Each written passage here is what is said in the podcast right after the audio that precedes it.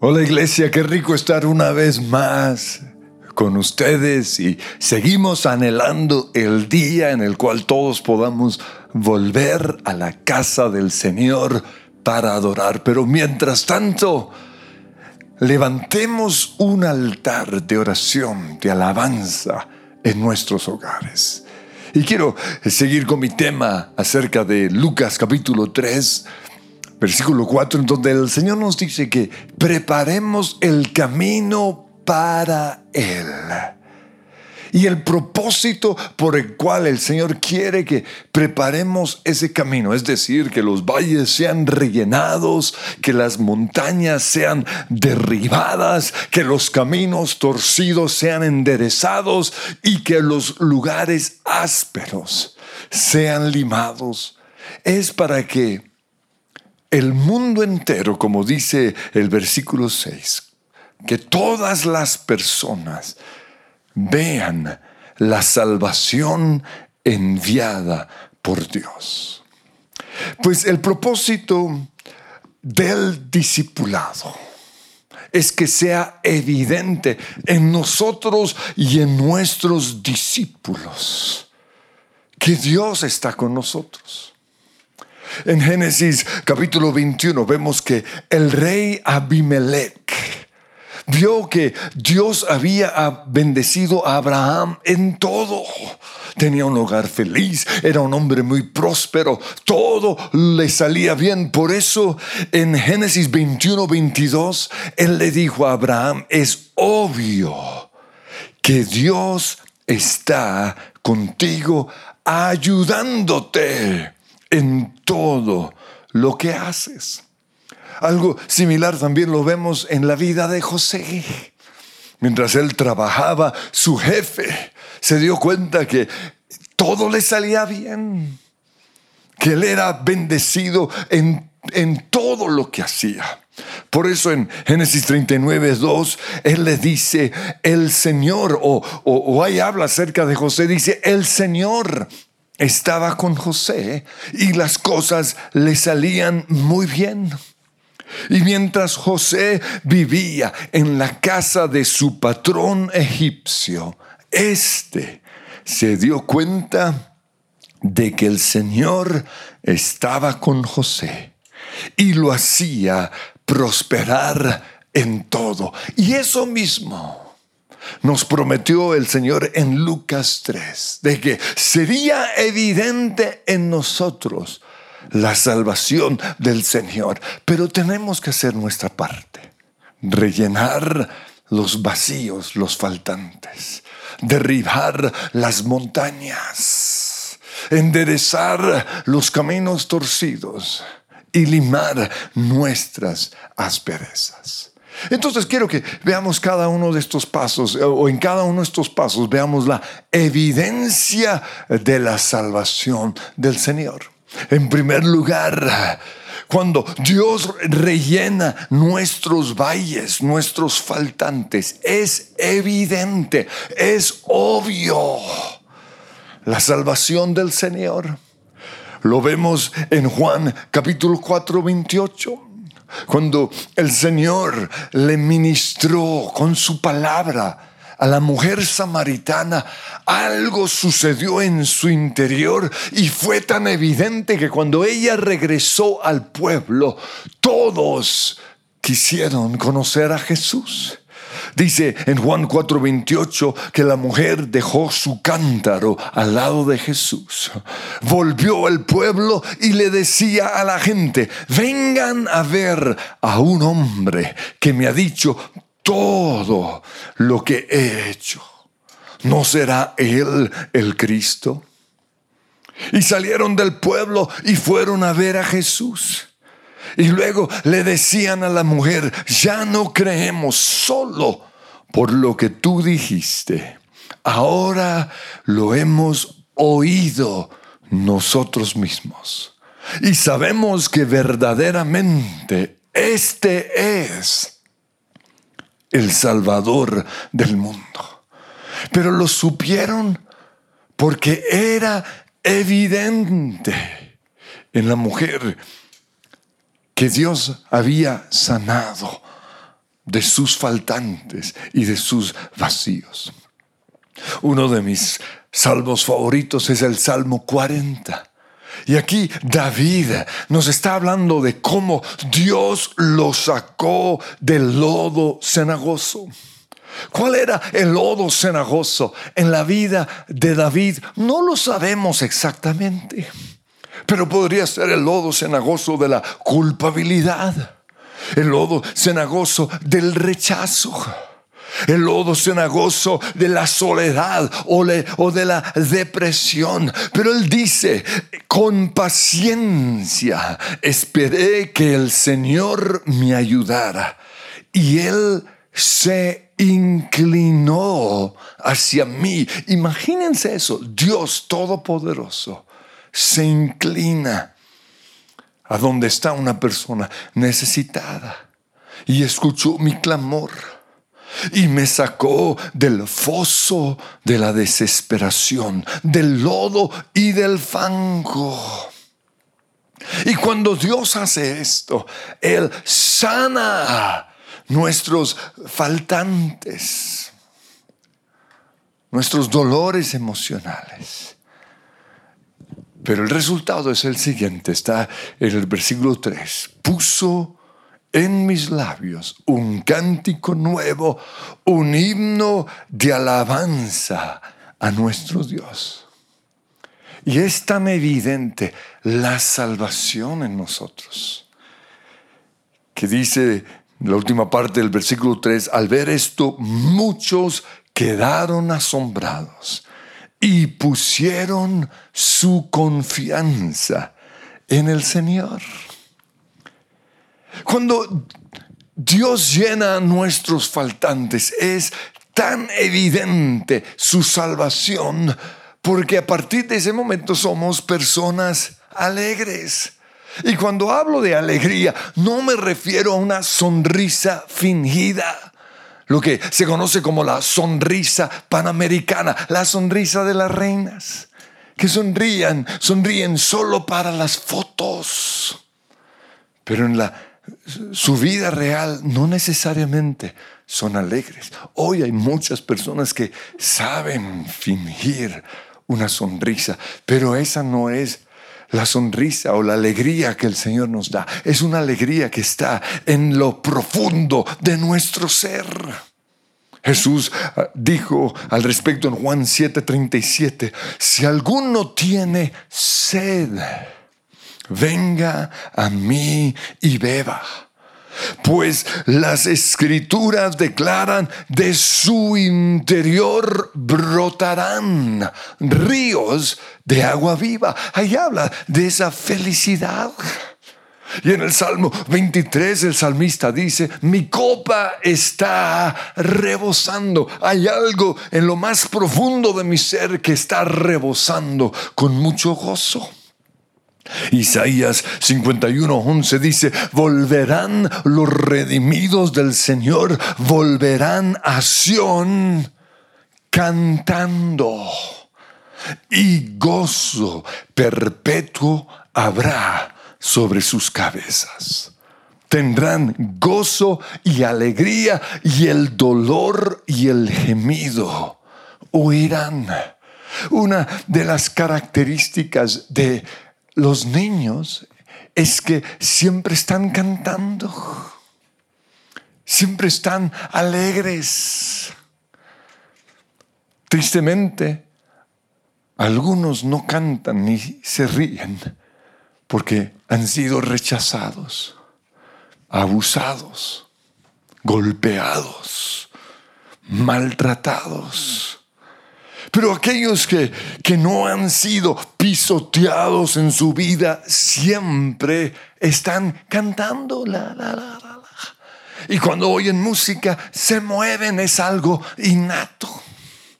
Pero no solo eso, cuando un niño camina, siempre camina como con un brinquito, porque ese es la manera natural en el cual un niño camina. En inglés se le llama skipping o hippity hop. Y ese es el paso natural. O el paso saltado, perdón, que de manera natural tiene los niños. Pues una persona alegre es como un niño.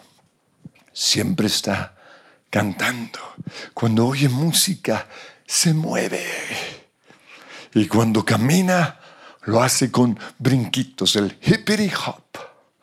Dice al respecto Jeremías 31:13, y entonces los jóvenes danzarán con alegría y los jóvenes junto con los ancianos. A mí a veces me dicen que, que es que los mayores no pueden danzar. Eso no es cierto.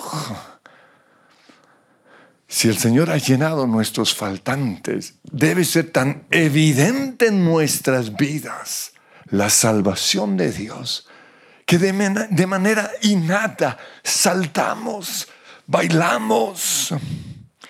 Y sigue diciendo, convertiré su duelo en gozo y los consolaré, transformaré su dolor en alegría.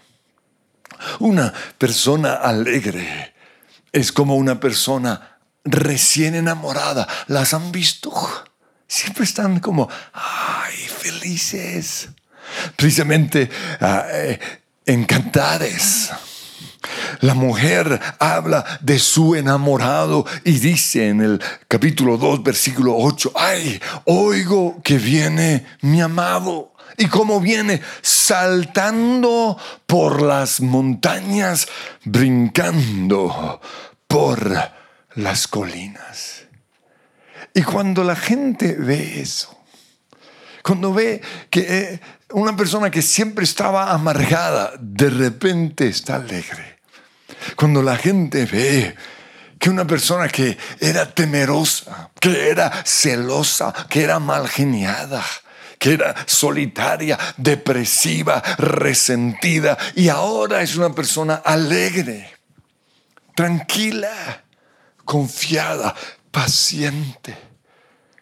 Todo el tiempo está cantando, sonriendo, alegre, bailando. Gracias a eso, la gente ve en nosotros la salvación de Dios y dice, una vez más lo vuelvo a leer, Salmo 43, al ver esto, muchos quedaron asombrados y pusieron su confianza en el Señor. Y es lo que Dios quiere, que al vernos a nosotros la gente quiera ser salva. Pero en segundo lugar, es evidente en nosotros la salvación de Dios cuando los montes son allanados. Si hay algo que le llama la atención a la gente, es el cambio de vida. ¿Qué sucede cuando una persona conoce a Jesús?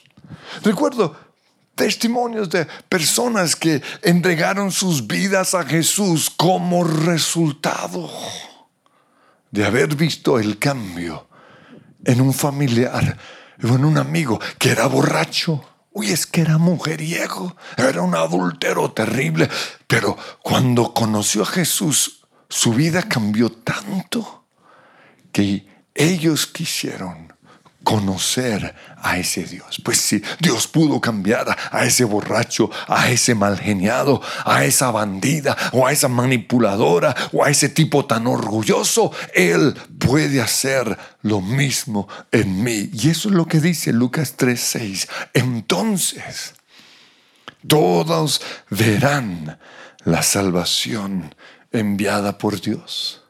Jacob, antes de su prueba.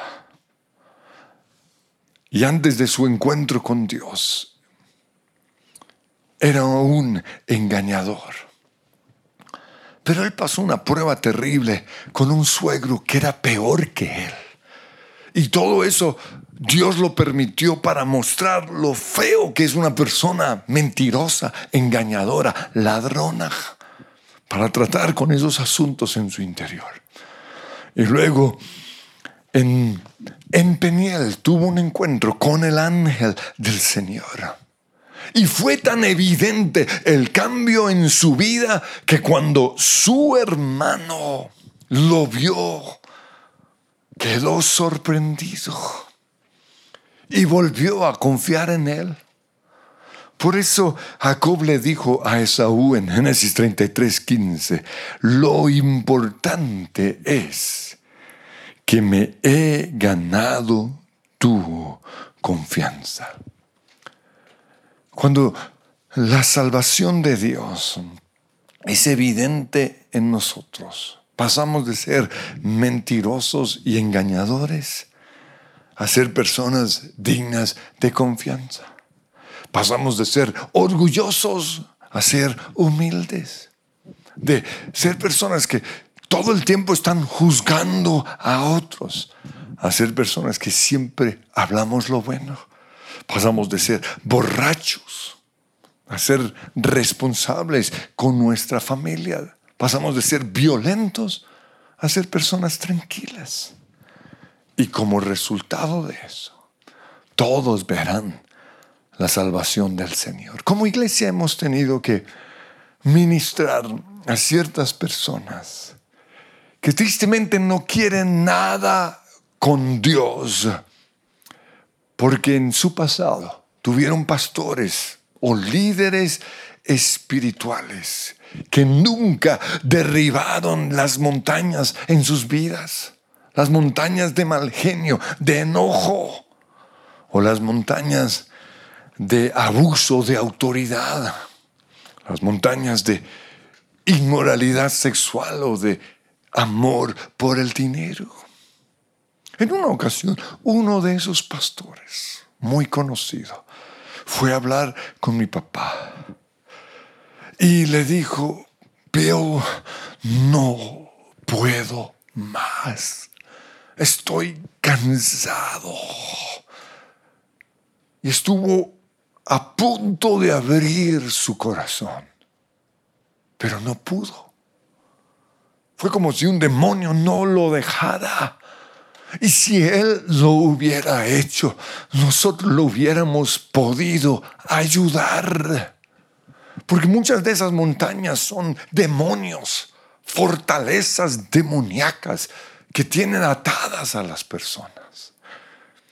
Recuerdo el caso de otro pastor que era muy conocido como una persona mal geniada, que predicaba enojada, que maltrataba a la gente. Tenía unción, pero tenía problemas de carácter. Y un día otro pastor le pudo ministrar. Y gracias a eso fue un hombre totalmente transformado nuestras acciones hablan más que nuestras palabras. Verán esto muchos y creerán en el Señor.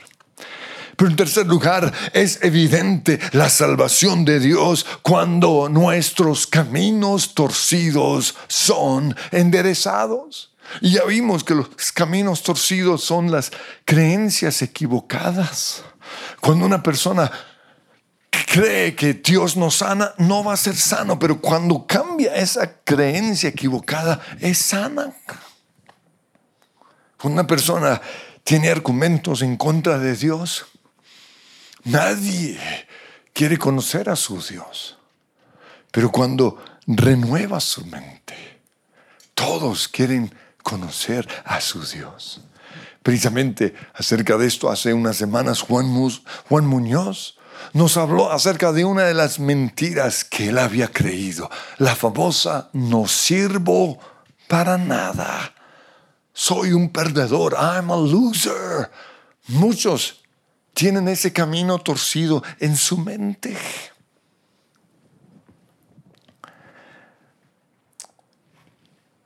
En el caso de Juan, su camino fue enderezado cuando él entendió que para Dios somos piedras preciosas.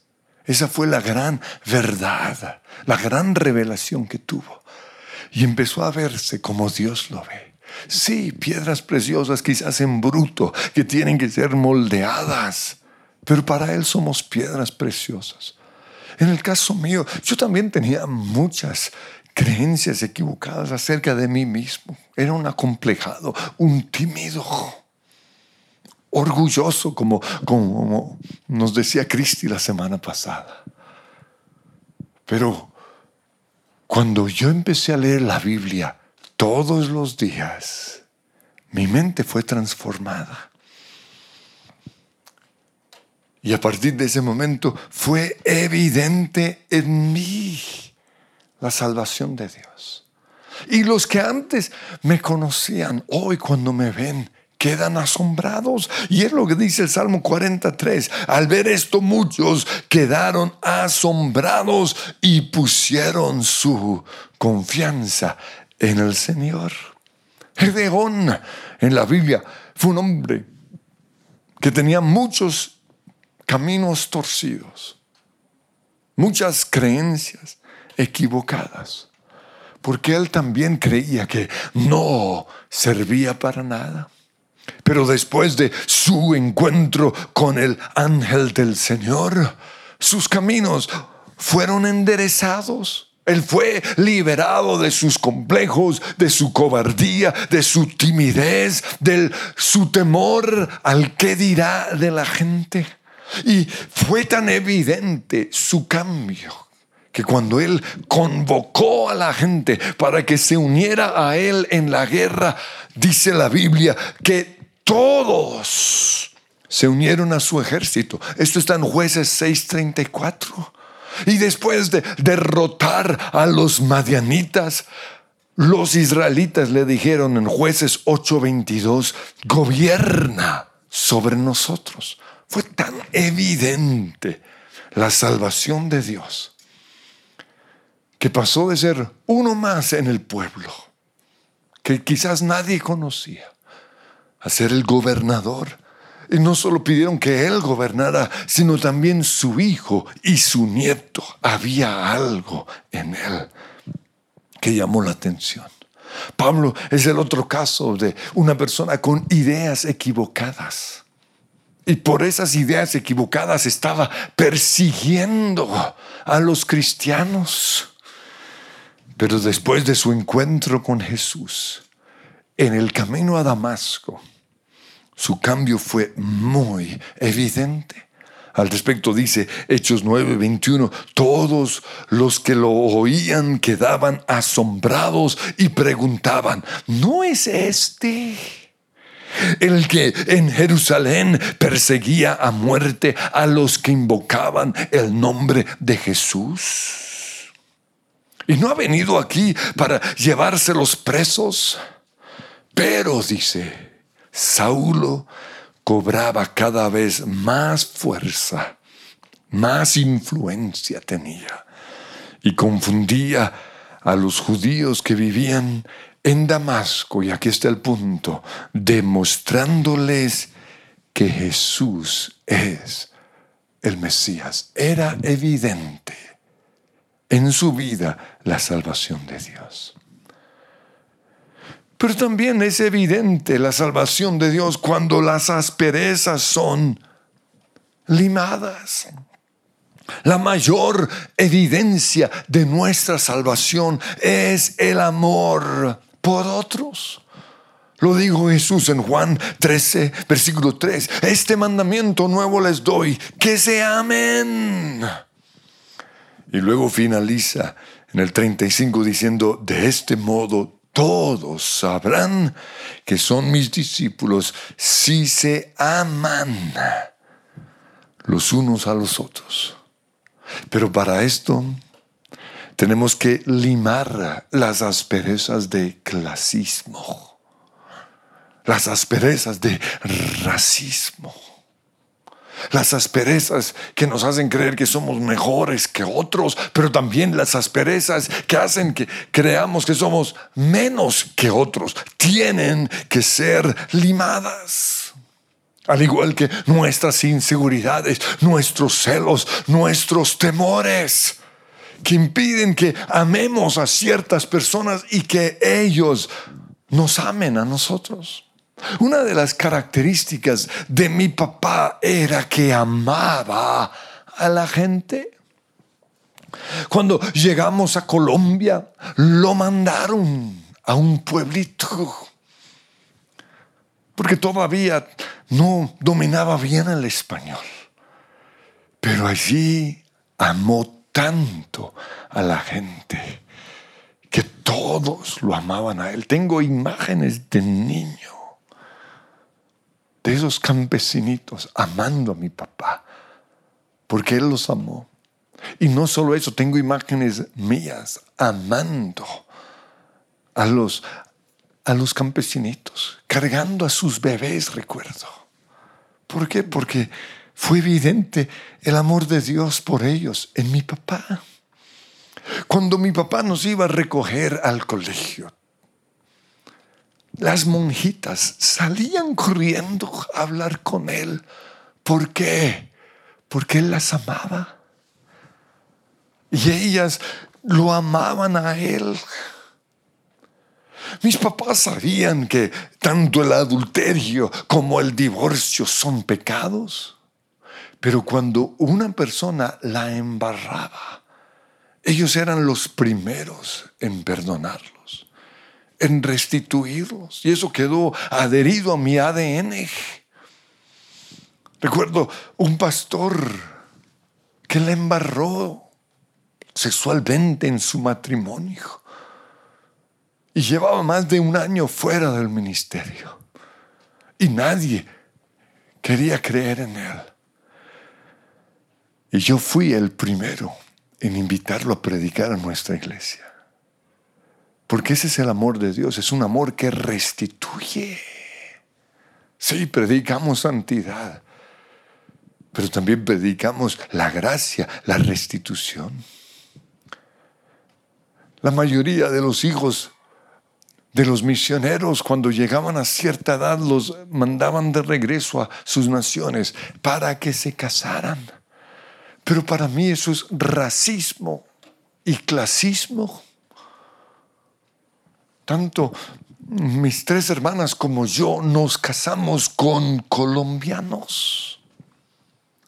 Sin embargo, recuerdo que cuando mis hermanas, la primera se, se, casó, también la segunda, el enemigo comenzó a sembrar un poco de cizaña en la mente de mi papá comentarios en contra de mis futuros cuñados.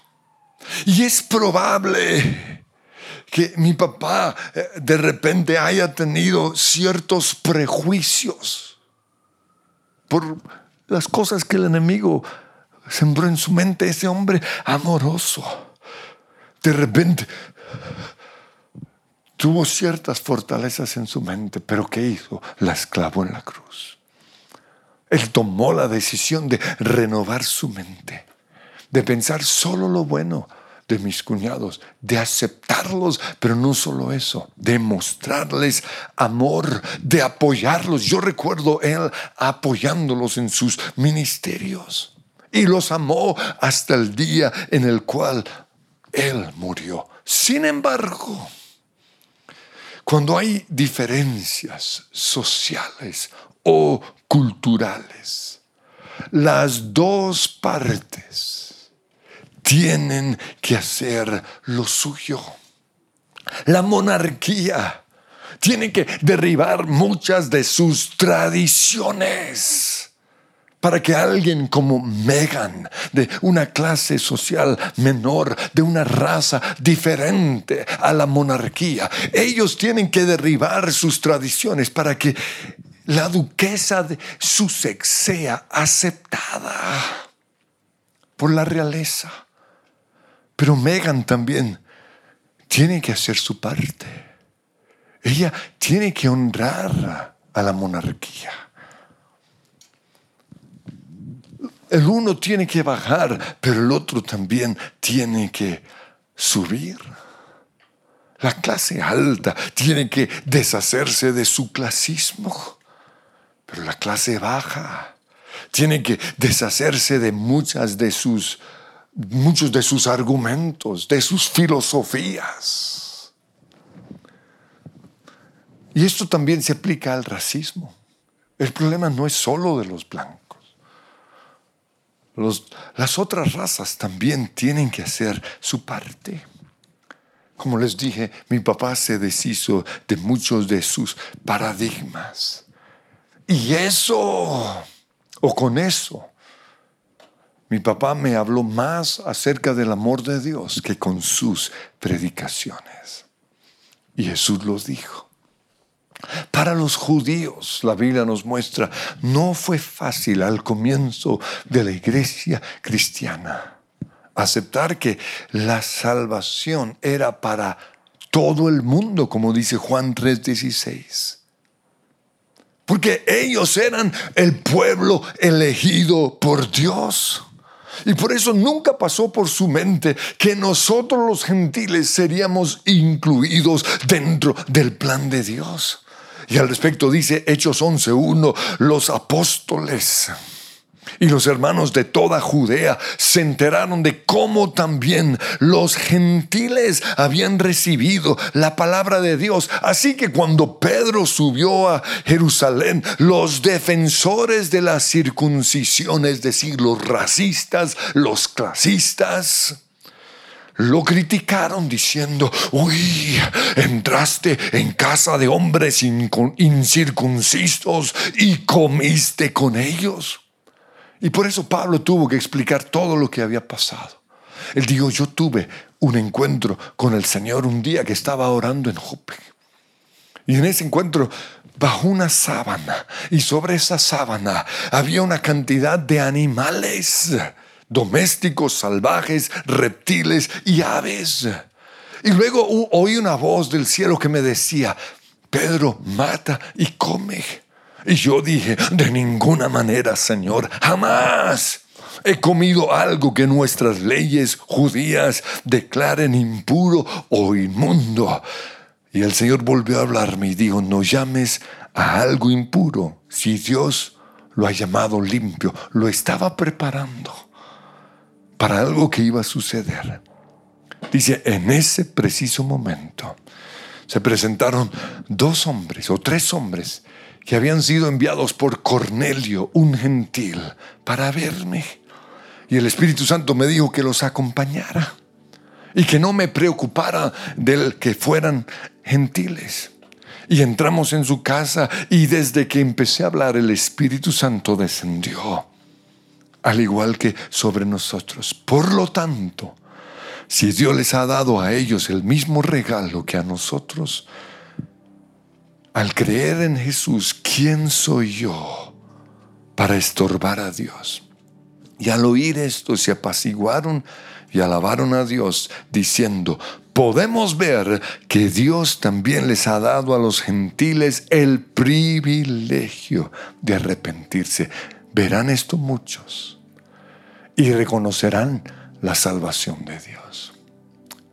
Pero finalmente, la misión de Juan era preparar el terreno para que la gente reconociera al Mesías.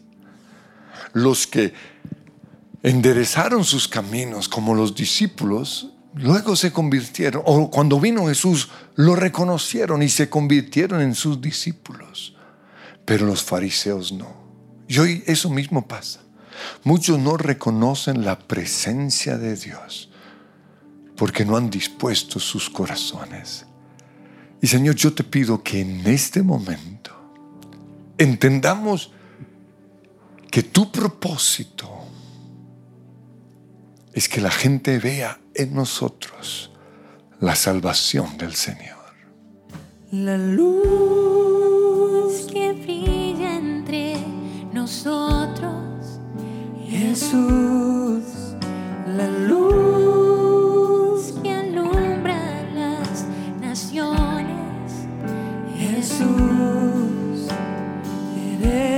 eres el sol de un